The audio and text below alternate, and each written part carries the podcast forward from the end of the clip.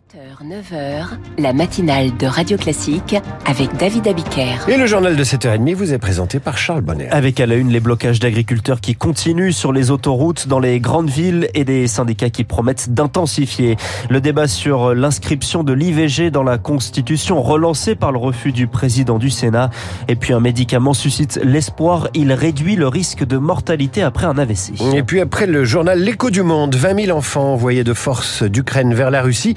C'est du réarmement démographique à la russe. Suivi du journal imprévisible consacré aux Français nommés aux Oscars. Enfin, les clubs de gym se portent bien. Ce sera le décryptage de David Barou à 8h10.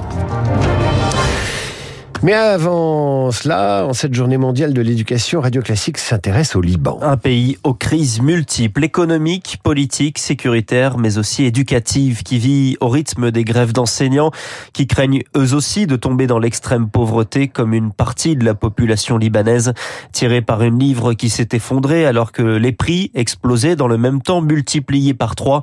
Résultat, Julie Droit, un enfant libanais sur dix a arrêté l'école pour travailler. L'école a un prix et au Liban, ce prix est devenu trop élevé. 15% des familles ont dû renoncer à envoyer leurs enfants à l'école faute de pouvoir payer les frais de scolarité, les fournitures ou les transports.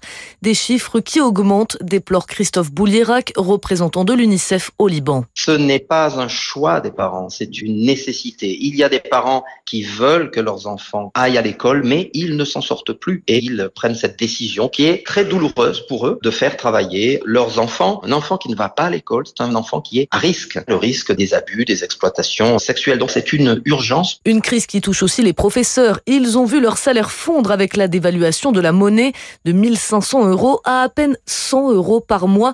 La plupart ont dû trouver un travail d'appoint pour survivre. Joumana est enseignante depuis 30 ans au nord de Beyrouth. Nous n'avons pas de matériel. On travaille avec des produits recyclés une et deux et trois fois. On est en plein milieu d'une projection. On a des coupures de courant les enseignantes font dans larmes. C'est une catastrophe humaine. Et les enfants n'ont plus accès à rien. Moi, je suis très, très inquiète pour l'avenir. Selon l'ONG Human Rights Watch, la crise actuelle a déjà engendré un retard de 1 à 2 ans dans l'apprentissage des élèves. Le décryptage de Julie Droit. Une deuxième victime après l'accident sur un barrage d'agriculteurs en Ariège. Une fille de 12 ans est morte. Elle avait été admise hier à l'hôpital avec son père. Elle est décédée vers 19h, percutée le matin même par une voiture à Pamiers dans l'Ariège. Sa mère aussi euh, est morte au moment de l'accident.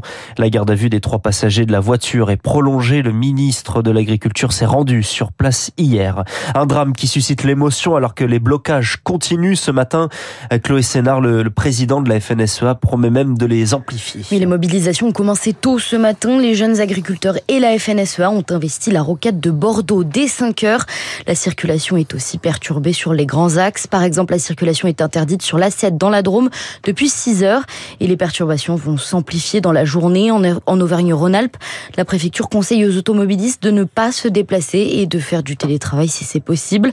La FDCEA du Rhône prévoit d'ailleurs de bloquer l'assise dans les deux sens près de Lyon cet après-midi. En Bretagne, près de 150 tracteurs devraient paralyser l'ouest de la région puis le centre-ville de Rennes selon Ouest France.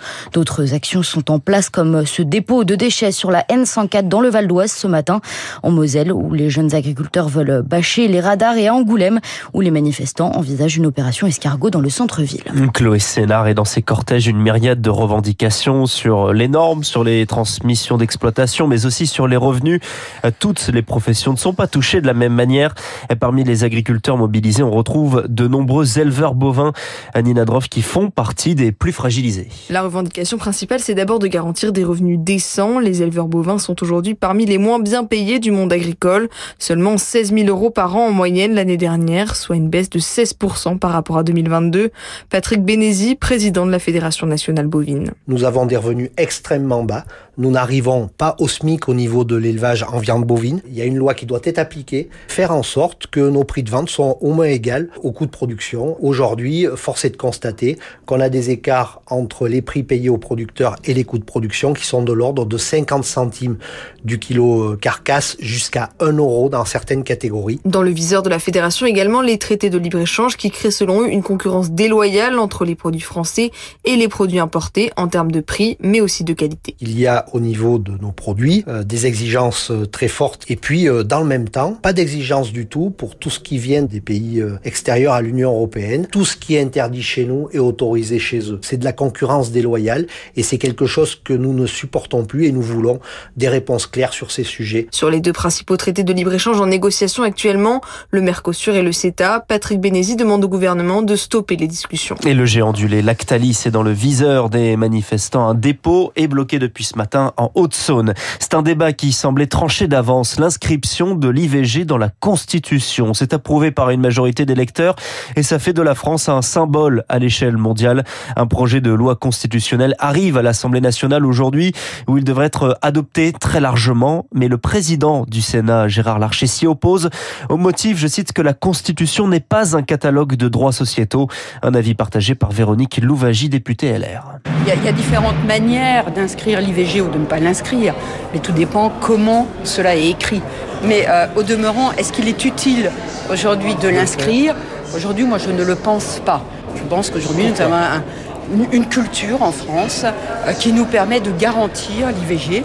Je, je, je, pense qu'il n'y a pas de risque au moment où nous nous parlons. Une position contraire à celle du communiste, le député Fabien Roussel. Oui, il y a une nécessité d'inscrire l'IVG dans la Constitution parce que l'IVG pourrait être remise en cause, comme c'est le cas aux États-Unis. C'est une protection contre d'autres partis, comme l'extrême droite, qui pourraient revenir dessus. C'est aussi pour protéger les praticiens. Il y en a de moins en moins. Et donc, garantir dans la Constitution l'IVG, c'est garantir à toutes les femmes qui en feraient la demande de pouvoir euh, y accéder. Une réaction au micro de Charles Ducrot.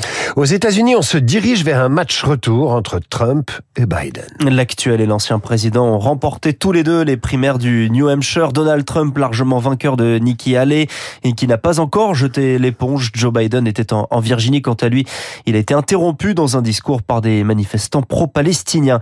Un pas de plus vers l'adhésion de la Suède à l'OTAN. Le Parlement turc l'a ratifié hier après des mois de blocage.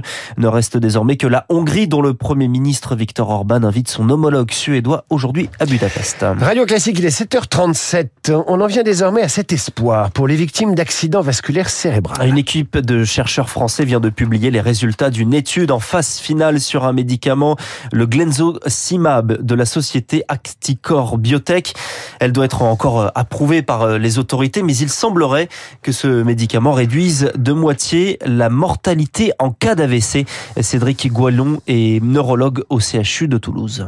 C'est un médicament qui permet de lutter contre l'inflammation, car en fait, au moment où il y a un caillot qui est coincé dans une artère cérébrale, il y a une inflammation qui se met en place et qui euh, participe à euh, l'aggravation des lésions cérébrales et aussi au risque d'hémorragie. Ce risque d'hémorragie, c'est celui qui nous limite dans euh, le traitement en urgence de l'AVC. Un des points essentiels de la recherche est de lutter contre l'inflammation pour au final, effectivement, un meilleur pronostic, moins de décès et moins de handicap pour les survivants de l'AVC. Vraiment, la, la clé, c'est l'urgence pour préserver euh, les cellules du cerveau. Cédric Goyon, interrogé par Rémi Pfister. Vous revenez à 8h30, Charles, pour le rappel des titres. À suivre, 20 000 enfants ukrainiens envoyés de force en Russie. C'est l'écho du monde de Christian Macarian.